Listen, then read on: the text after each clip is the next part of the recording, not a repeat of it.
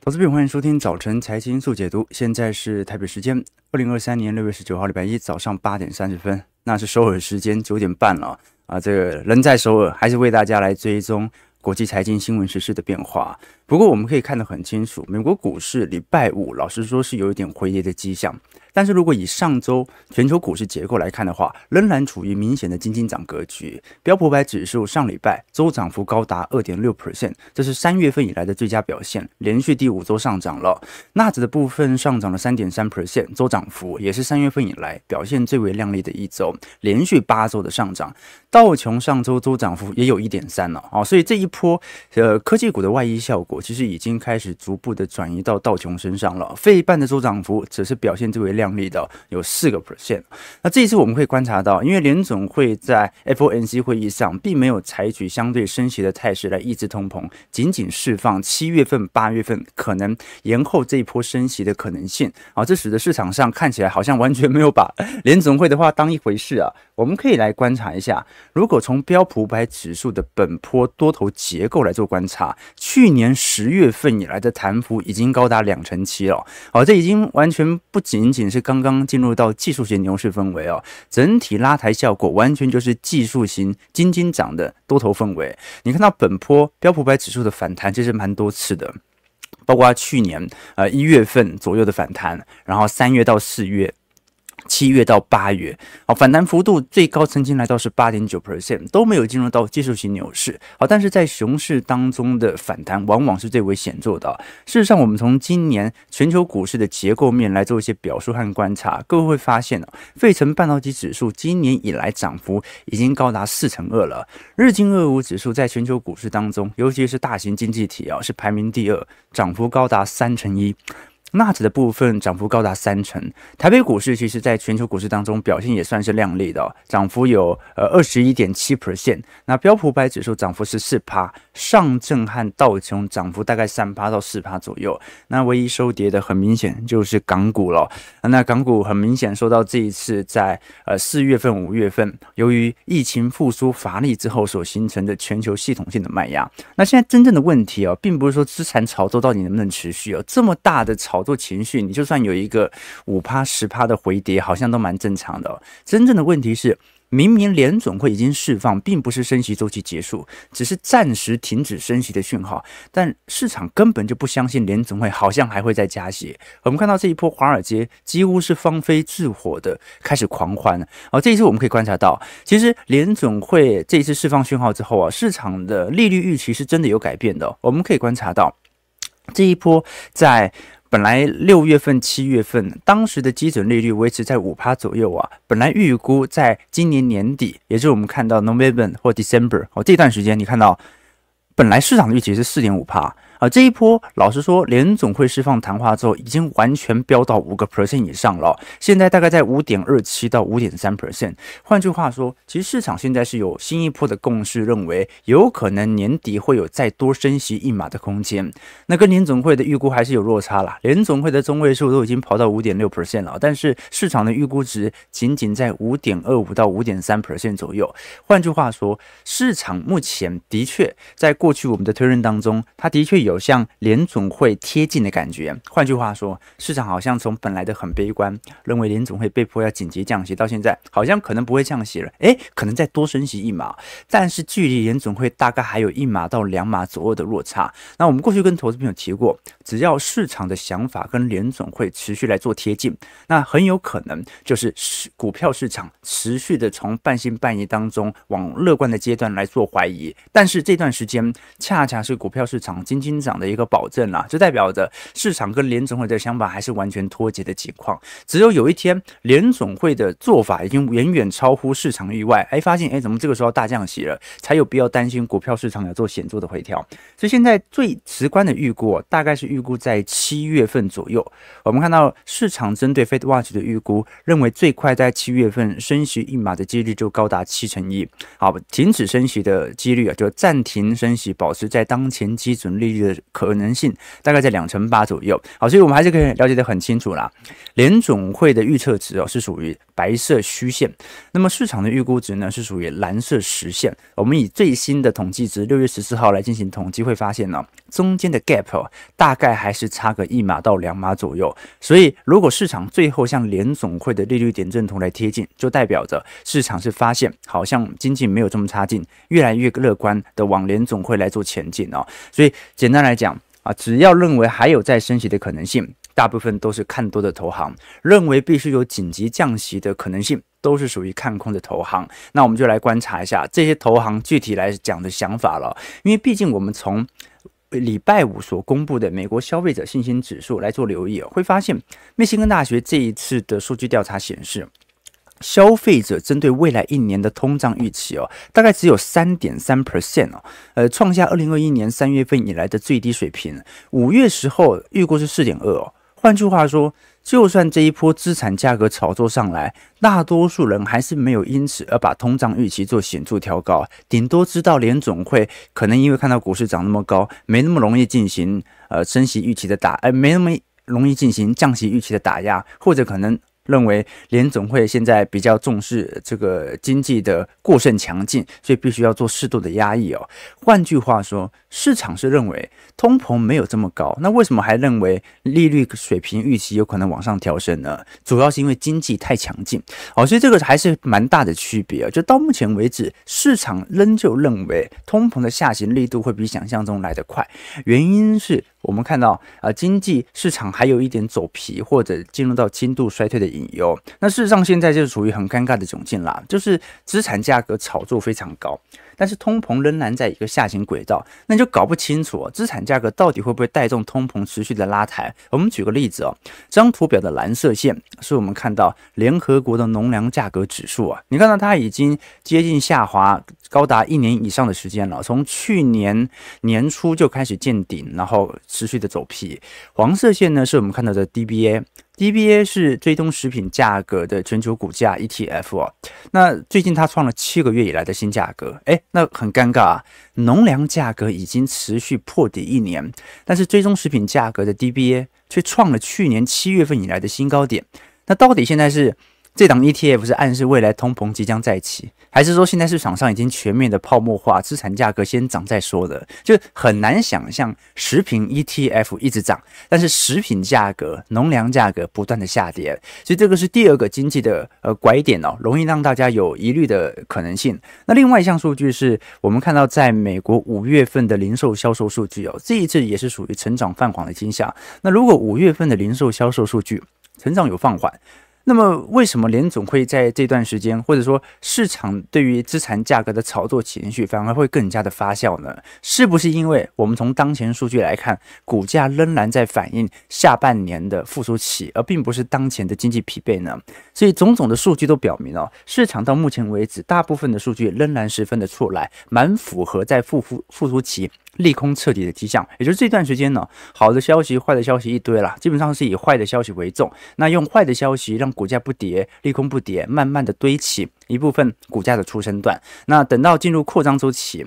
或者我们看到股价啊，在中长期大盘指数进入到相对的牛市格局主跌呃主升段的时候，这个时候才会比较显著的复苏期的库存优化的现象开始产生。好，那的确高盛这次开了第一枪，认为市场认为通膨下降的速度的预期过快。我们都很清楚高盛会这么想啊，是因为高盛最近把标普百指数的目标值哦从四千点调升到四千五百点，所以高盛在目前美国股市投行当中哦。已经从去年的本来是大幅做多原木料的看多者，现在已经变成了超级大多头。那我们刚才提到嘛，你认为会有助有显著多头的投行啊，会有两种角度，一个呢是利率会比市场预期来的更高。第二点呢，是通膨下行的速度会比市场预期来得更慢，所以我们可以观察到，如果是以高盛的通膨预期下滑图，还有利率的下行图，你会发现哦，基本上都比市场预期高了一点。那主要还是来自于高盛这一次大幅修正了过往以前的看法，认为整体市场的通膨可能会保持在呃高位非常长的一段时间，由于经济复苏的程度比想象中还要来得高。那这也的确是真的啦。可是我们过去也提到了，市场的炒作情绪哦，目前主要还是集中在这些科技权值股当中。所以你说市场有没有进入到超级全面性追价？我认为才刚刚开始出现。好，那的确，我们刚待会会用很多的情绪指标来做留意，会发现的确市场的情绪真的拐点应该已经见到了，但是并不是全面性的乐观。大家只是现在手快受不了，手痒痒啊，稍微买个一张两张，等到赚了之后，他会买更多，才会引起全面性的追价。我们礼拜五才看到哦，虽然股价有适度的回调，但是礼拜四开盘，礼拜五盘中哦，基本上辉达、苹果、微软啊，这一次在几大科技股当中啊，全指股都创了呃今年以来，应该不是讲今年以来了，应该是历史新高了。我们看到苹果创了历史新高，微软创了历史新高，那辉达创了历史新高。接下来就来看其他这些重要科技全指股会不会有做显著的拉抬。我们从 YTD 来看，也就是今年以来的绩效报酬，苹果涨幅高达四成一。微软涨幅四成。阿发贝涨幅三成八，Amazon 涨幅四成六，辉达涨幅一百八十七 percent，特斯拉涨幅一百一十九 percent，波克夏涨幅八点六 percent，脸书 Meta 一百二十八 percent，Visa 涨幅九点三 percent。你可以看到涨幅相对比较亮丽的，都是跟科技股相关的哦，这些大型科技全值股哦。那表现稍微比较弱的金融股，你像是伯克夏或者 Visa，涨幅大概就八趴九趴，然后就比较疲惫一点点哦。那你更不用讲其他传产股了，像是联合健康。啊，跌幅还高达一成二啊！交深跌幅有六个 percent，埃克森美孚跌幅有四个 percent 呢。哎，现在是标普百指指数进入到技术型牛市啊，结果这些传产股居然还是收跌的情况，再再说明哦，科技股这一波的确带动的效果很强。你看到苹果股价创了历史新高，微软股价也创了历史新高，但问题在于这些科技全指股啊，由于占标普百指数的权重过大。导致我们看到，其实有很多指数表现的没这么亮丽，我们没有意识到。换句话说啊，除了投资科技股的投资人之外，大部分人可能还是属于严重套牢的情况。我们刚才提到嘛，刚才这七只权值股平均涨幅是高达五成三，标普百指数今年涨幅大概一成一左右，剩下的四百九十三家公司涨幅是零。换句话说，大部分的公司，就连这种中大型权值股。涨势也是非常之疲惫的哦，根本没涨，根本没涨。这七只股票，我们再把剩下的四百九十三只比较起来，就有非常显著的对照了。事实上，苹果最近股价的推升呢，几乎可以涵盖整个罗素两千公司的所有组合，你就可以了解到这些科技股的权值大概有多大了。好，那现在问题在于哦，如果只追踪这些科技股的 ETF，比如说 XLK，目前已经完全收复了过去以来的跌幅哦，创下了历史新高价。那么，如果我们以啊，过去几次的技术型的慢压力道来做观察，会发现哦，这个这一波盘整区是真的一步一步的来做突破，所以你说要一次全部贯破向下进行下挫，难度是有一点高的。换句话说，科技股现在形成了整个美国股市的保护伞，反正我基期就拉高在这个点位，那现在就看你那些没有涨的会不会有落后补涨的空间。我们把数据图拉一个更明显的趋势啊，如果把科技股，也就是红色线。进行罗列，再把景气循环类股，但是把科技股给去除掉之后啊，你会发现中间的 gap 在今年五月份之后的落差是非常之明显的啊。基本上今年涨幅比较亮丽的，真的就集中在资讯科技类和消费性电子产品。那至于我们看到的其他必需消费类品、金融业、健康医疗、能源或者公用事业等等，相对来看都是比较疲惫的。好，那现在我们真正遇到的第一个问题哦，是目前整体市场情绪是否有出现显著反转的迹象？那第一个情绪。的反转点哦，我们还是一看一下看一下这个小标普啊期货的未平仓量，那看得出来，目前期货未平仓量其实是有开始缩窄的迹象存在了。的确，在过去一个月，小标普曾经创下历史新高价，做空情绪甚至比二零零七年还要来得高。但是过去两周已经有开始缩窄的迹象。换句话说，市场没这么空了。那我们通常可以看到市场上全面性追价的时候，我们就要看市场的多单是否会有所回归。那第二点是关于美银的 AI 散户情绪指数的变化。那过去一段时间，散户情绪指数。如果我们把呃看多者减掉看空者来进行比较哦，如果看多者减掉看空者，相对来看数值比较高的话，就说明市场上有比较显著多头乐观的迹象嘛。那如果看多者减掉看空者啊，处于负值的迹象，就代表的市场情绪相对悲观。那你可以看到。几乎在前面几个月，其实市场情绪都是保持的相对悲观当中，而且这个悲观情绪哦，远远低于二零一零年到二零一八年的均值水平。但是在过去一周，突然创了二零二一年十一月份以来的新高。换句话说，市场的情绪在短期内突然有高速飙升的迹象。那不止如此，我们看到五六月份，市场认为能够软着陆的几率也有非常显著的拉升现象。甚至六月份又比五月份还要多了一丢丢哦。那更重要的观察要点呢，是过去我们都很清楚啊，市场半信半疑的具体做法是什么？你要知道，现市场上资金还是很多，虽然 M M two 正在收敛当中，可是我们可以了解到，过去一段时间市场不买股票，也不太愿意买债券哦。真实资金流入的方向是属于我们看到的 ICI。货币基金市场的总资产规模，好，当时在呃二零二二年以来就不断的累堆上升当中，甚至在三月份的疫情爆发之后啊，你看到上行的速度来得更快，但是但是啊，终于在今年六月份啊，又重新有一个相电相对的 见顶的现象开始发酵了。换句话说。市场好像现在不太愿意去把钱存在定存或者货币型基金当中了，开始有一点忍不住，哎，好像买股票赚更多的这种感觉开始发酵了，这个是值得观察的要点，所以我个人认为。情绪的第一波转折点已经开始要陆续出现了。那按照过去的时程来做推论哦，这波转折点大概可能会持续个一个季度左右，才会迎来全面性的乐观。所以不太可能今年就一路金金涨了。今年一路金金涨，它也必须要有一个适度的均值回调，会比较符合多头氛围的建厂。要不然一路拉拉拉，你会发现越拉越直，变成九十度向上拉，那就真的有一点泡沫的疑虑，对吧？哦，所以总要有一个借口回调。而现在的回调的借口就是市场什么时候看多。它就是一个相对适合回调的借口了。那当然了，你说。半信半疑的情绪有大幅改变吗？其实还是有很多投行目前仍然保持着半信半疑的态度。比如说，这一次花旗已经很明显在最新的投行报告当中的表态哦，警告标普百指数啊，目前突破四千四百点以后啊，上涨空间已经完全没有了啊。标普五百指数今年的目标价在花旗的眼中本来预估是四千点呢，那么后来呃，花旗适度的把。这个二零二三年的标普白指数目标价开始往上调，并预估在二零二四年中旬左右达到四千四百点的新目标价。那基本上花旗的态度主要是从技术角度来做思考的啦，主要还是来自于标普白指数目前的急涨氛围啊。已经从技术指标进入到极度过热区间哦，但我倒不会认为用技术分析角度可以完全的判断股票市场是否一定要必定要乖离哦。毕竟美国股市啊，这很常出现高档钝化的现象，对吧？美国股市反而低档钝化的现象不容易发生，因为美国股市通常是极熊啦。跌得够快，那反而乖离一碰到相对低档，很容易就弹回来。但是美国股市因为是一个长牛格局哦，往往突破到高乖离区间之后啊，它可能会在。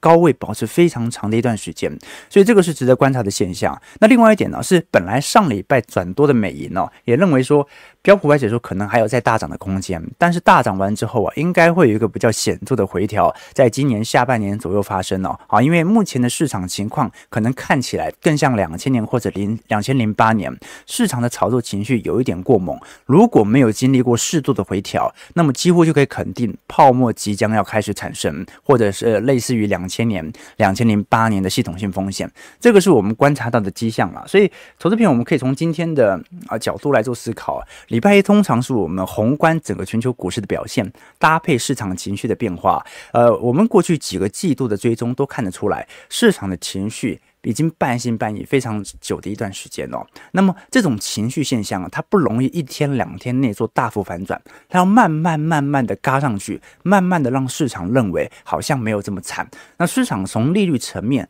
或者从呃标普，或者从未平仓量期权层面看起来是有一些变动哦，但是呢，从很多投行的角度而言，看得出来市场还是有一点担忧，哎，股票好像涨太多的感觉。那这种担忧它可以形成最后一股的推力，但是呢，我们相信这个时间线可能也不远了啊。今年从头到尾没有做任何显著的回调过，不太可能一整年仅仅涨，它肯定涨多了也会有适度回调。下半年。既然上半年都没发生嘛，下半年发生的几率就比较高一点点了。没错，好，这个投资朋友询问，目前欧洲股市涨幅也非常，哎，对，欧洲股市目前涨势也是非常显著的拉抬了。好，那对网网友提到说，其实从零八年以来。这一波的牛市结构好像从来没有改变。没错，其实二零二零年那一场应该算是意外，而且它是属于短期急跌，它也不算是一个大熊市哦。其实我们刚才有跟投资朋友聊到这张图哦，只是时间过快跳过了。我们可以观察到，如果我们把牛市、熊市来进行中长期定义来做观察，你会发现哦，这个在两千年以前的牛市氛围表现是非常强劲的。但是两千年到两千零二年，然后二零零四年到二零零八年这一波的循环当中，熊市是真的每隔五到六年的循环就容易出现的。可是你可以观察到，从二零零八年以后的牛市氛围之后啊，这股票几乎都是采取类回档库存循环的冲击方式进行适度的修正。那二零二零年虽然跌幅稍微重了一点点啊，但它至少还怎么样，保持在一个显著的上升趋势。那现在的 gap 啊，离过去的上升趋势线老实说也蛮大的。你说如果回跌到上升趋势线，我们还可以说，哎，新一波的买盘即将进驻。但现在而言，其实市场的买盘意愿，老实说啊。已经把机器堆得过高，所以市场的怀疑是有道理的。可是我们要清楚一件事情哦，你会发现哦，整条中长期的上升趋势线为什么会越来越陡？都是每一次货币宽松，每一次货币宽松之后，它就越来越陡，越来越陡。所以我反倒会认为哦，既然丢了这么多钱，本来就要给泡沫有更多的遐想空间或者更高的估值，这个是我的想法了。啊，这网友问说，浩哥在韩国会说韩语吗？啊，我不会，我不会。啊，但在韩首尔真的不需要会说韩文啊！我发现韩国人英文、日本日文还有中文其实都蛮不错的。为什么我知道日文呢？因为我我在点餐嘛，我忘记我在韩国不在日本哦。那以前在日本点餐，我都在口类口类阿嘞，对不对？那发现他们也回我日语哈，但韩文我是真的不会啊，韩文我是完全不会讲哈。昨天我在弘大嘛，顺便去附近有一座什么弘毅大学哦。附近逛逛，然后因为我有个研究所同学到韩国读书嘛，他刚好就跟我一起吃个饭哦。刚好他朋友啊有几位韩国的大学生也会说中文哦，他们中文真的蛮厉害的。聊着聊着就问我说，因为知道我是做 YouTuber 嘛，就问我说，如果有机会我再回去念大学，会想要念什么科系啊？那我想想，我高中是的确蛮想念三类组的啦，但是又很怕辛苦。所以想说，哎，那个时候想说念牙医也许不错，但是因为其他原因就没念了啦。所以我就对那群韩国学生说，因为他们问我说，如果重新念大学会想念什么系，我就对那群韩国学生说，呃，牙医系吧。OK，然后他们就再也不跟我说话了。好，没事，我会的韩文就这一句啊，牙医系啊，牙医系。好，我们我们看一下本周操盘笔记啊，美国股市联总会这一周，老实说没有什么太大新闻。唯一几项比较值得观察的，第一个是美国房屋建筑商会协会即将公布六月份的房地产数据啊。那么衡量房屋建筑信心这项指标，老实说，因为市场上已经有一个蛮显著的下行格局，所以这一波本来就预期拉抬效果不会太显著，所以我们顶多是看一下供给面有没有可能从四月份的。呃，开工数从一百四十点一万，有可能适度的上调到一百四十点五万，这个是第一个观察要点。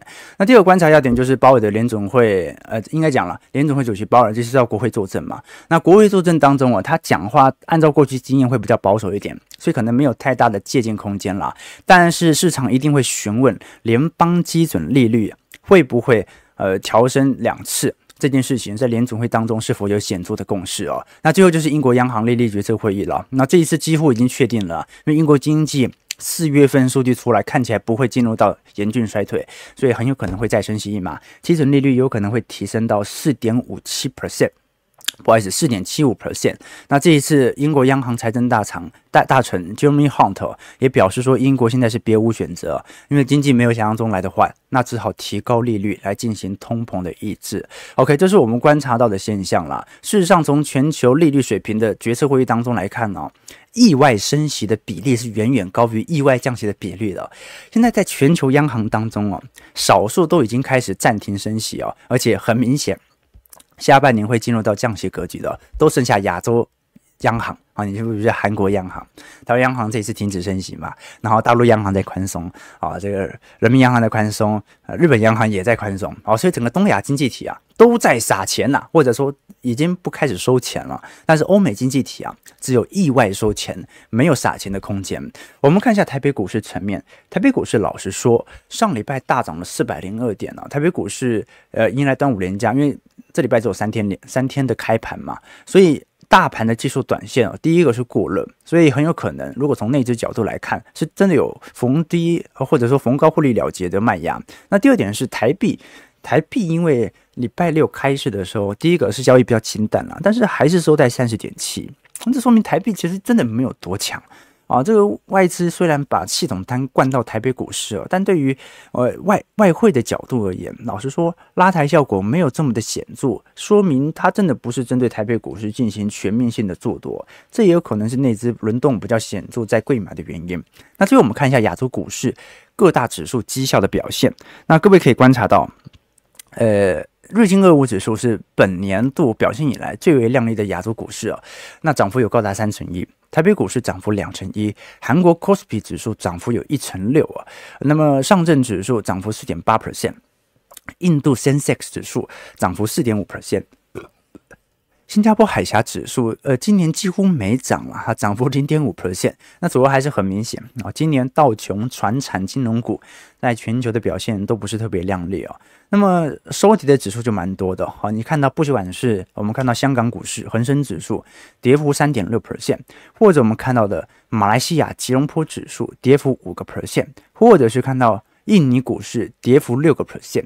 好，那其实各位已经感觉到了，今年以来全球亚洲股市当中表现比较亮丽的，一个是跟日本股市有关。日本股市受到显著系统单买盘的原因，来自于它的长期的低利率货币宽松政策，在全球进入升级格局以后啊，宽松的效果来得更加强烈。所以现在借日元几乎是零息。那换句话说，如果要进行套利，或者日本的股市它就有更多的遐想空间，因为你借日元，你不用还。利息啊，那你借那么多日元，你去买个日股，短期内你不要让那日币贬得太快，你马上就可以赚到中间的股息套利啊。那你只要股息赚到的殖利率比汇率贬值的速度还要来得大的话，那基本上而言，你还是有稳定的套利空间。加上巴菲特手上有很多日元在嘛，他本来就是长期资金。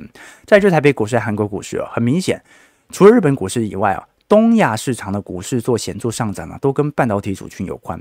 换句话说，市场从纳指和费半的外溢效果是直接反映在台韩股市身上。那再来表现比较弱一点的，你看到是属于上证指数啊，上证指数比较弱。其实第一个是它基期低了，所以还是有一点涨幅。但第二点呢，在四月份、五月份的复苏稍微有点乏力哦。可是表现最惨的，你会发现呢。在今年当中，并不是入股哦，今年最惨的大部分都集中在东南亚股市当中。那为什么东南亚股市表现这么离谱的差劲呢？原因也很简单，东南亚股市我们都很清楚，在二零二一年到二零二二年的基期曾经推得非常高，好，当时的表现啊，甚至一度远远的超越台韩股市的表现。那为什么二一年和二二年？即便从多头氛围、牛市氛围进入到熊市氛围，东南亚股市还可以还是可以表现这么靓丽呢？原因很简单，因为东南亚股市在过去一段时间当中，曾经受惠于原物料的显著带动。我们都很清楚嘛，东南亚尤其印尼股市啊、马来西亚啦啊或者汶莱啊这些相关东南亚市场嘛，又产原油。又产橡胶，又产锡啊，铜镍啊，就很多的贵金属都在东南亚有所生产。那我们都很清楚嘛，二一年到二二年市场最缺的是什么？最缺的就是原物料资产嘛。所以这些原物料出口的外汇直接带动了东南亚股市在过去两年极度的冲高。那今年很明显嘛，今年是从一个衰退格局啊，原物料长期的破底，一直到复苏格局，所以。使得科技生产力循环能够持续带动的这些呃台北股市或者韩国股市哦，才可以看到有显著的增长哦。那日本股市是这一波真的上涨比较意外啦。我们过去跟投资没有提过。在整个东亚股市当中啊，我认为少数长期看好，尤其由生产力科技带动的，仍然属于台湾股市居多。呃，中国股市它有它的政治的因素存在，所以它可能要了解中国的政经环境，你比较好做投资啊。东南亚股市，老实说，没有什么太多产业升级的空间。那很多人是对于日本股市是比较有显著的遐想空间。的确，我们看到日本股市在礼拜五持续的进行显著的拉抬效果。如果我们从总涨幅来看，日经二五指数在上礼拜已经创下了一九九零年三月份以来的新高价。所以你看，遥想公瑾当年呐、啊，哎，这个是三十年以前呐、日本股市从一九八九年的顶峰，它下跌多久啊？它下跌二十年，跌幅是高达八成二。你想想看，你在一九八九年大学毕业，一直到你四十岁进入到中年，股票跌了八成，长期都在下跌。所以，呃，现在持续的宽松，从零八年以来的堆起哦，距离当时的历史高点仅仅剩下十三个 percent 啊。所以，老实说了，你在一九八九年看到股票市场的表现啊，就算股市涨到现在，你也可能不太敢买，对吧？这个就是长期的通缩心态所引起的全面性的股市的收缩。那么，一旦突破之后，日本投资人或者日本股民的消费情绪会因此而改变吗？我认为也难了。哦日本的这个消费倾向哦，它不只跟哦民众的心态有关了，跟老人也有关。啊，一个社会如果老人越多，本身就是处于一个越消费紧缩的社会啊。老人的消费量远远就比年轻人还要来得低嘛。OK，年轻人还会去举债，老年人不会。所以这是我们所观察到在全球股市的概念了。好，日本股市到底这一波的拉抬哦？是纯粹货币宽松加上日元贬值对于外资的吸引力，还是它真的啊？日本失落的三十年已经结束呢？往扩张的三十年来前进，我觉得值得大家来多做一些留意和观察。OK，OK，、啊，今天早上吃比较多，哎，昨天早上吃比较吃比较好 啊。哈哈 OK，OK，对对对，OK，啊这个对我我是真的高三是蛮想读三类组的，去读牙医系的啊。对对对，OK，好，好，没事，我们看一下啦。啊，台北股市现在好像韩国韩韩国时间已经十点了，我看一下。台北股市哦，今天早上差点弄错，你知道吗？哦，今天早上八点半啊，好赶啊，好紧张啊！发现哎，这是首尔时间，然后快一个小时。好，台北股市下跌六十六点，因为预估量能比较没有那么大，大概两千九百亿左右，收在一万七千二百二十二点哦。好，涨多处于高乖离区间。我们反而要观察的事情是哦，这个台北股市哦，这做短线是全球股市出名的，跑得比谁都快啊。这个台北股市十个当中有九个人都知道技术分析怎么操作，所以值得观察的要点是。啊，端午连假之前有没有有可能采取提前获利可能性的卖压？这个反而是我们没有那么关注的，因为股票市场我们追踪的是中长期趋势的变化。那目前这个拐点还在发生当中，应该在下半年很快就要出现一个像样的回调，会比较符合多头氛围。如果全面性的喷出，那么下半年很抱歉，它就已经不只是反映整个复苏期，短期内就真的有估值过猛、泡沫的疑虑存在了。到时候我们再来跟投资朋友多做一些追踪和留意。感谢各位的。参与，如果喜欢我们节目，记得帮我们订阅、按赞、加分享。我们明天早上八点半，早晨财经速解读再相见。祝各位投资朋友开盘顺利，操盘愉快。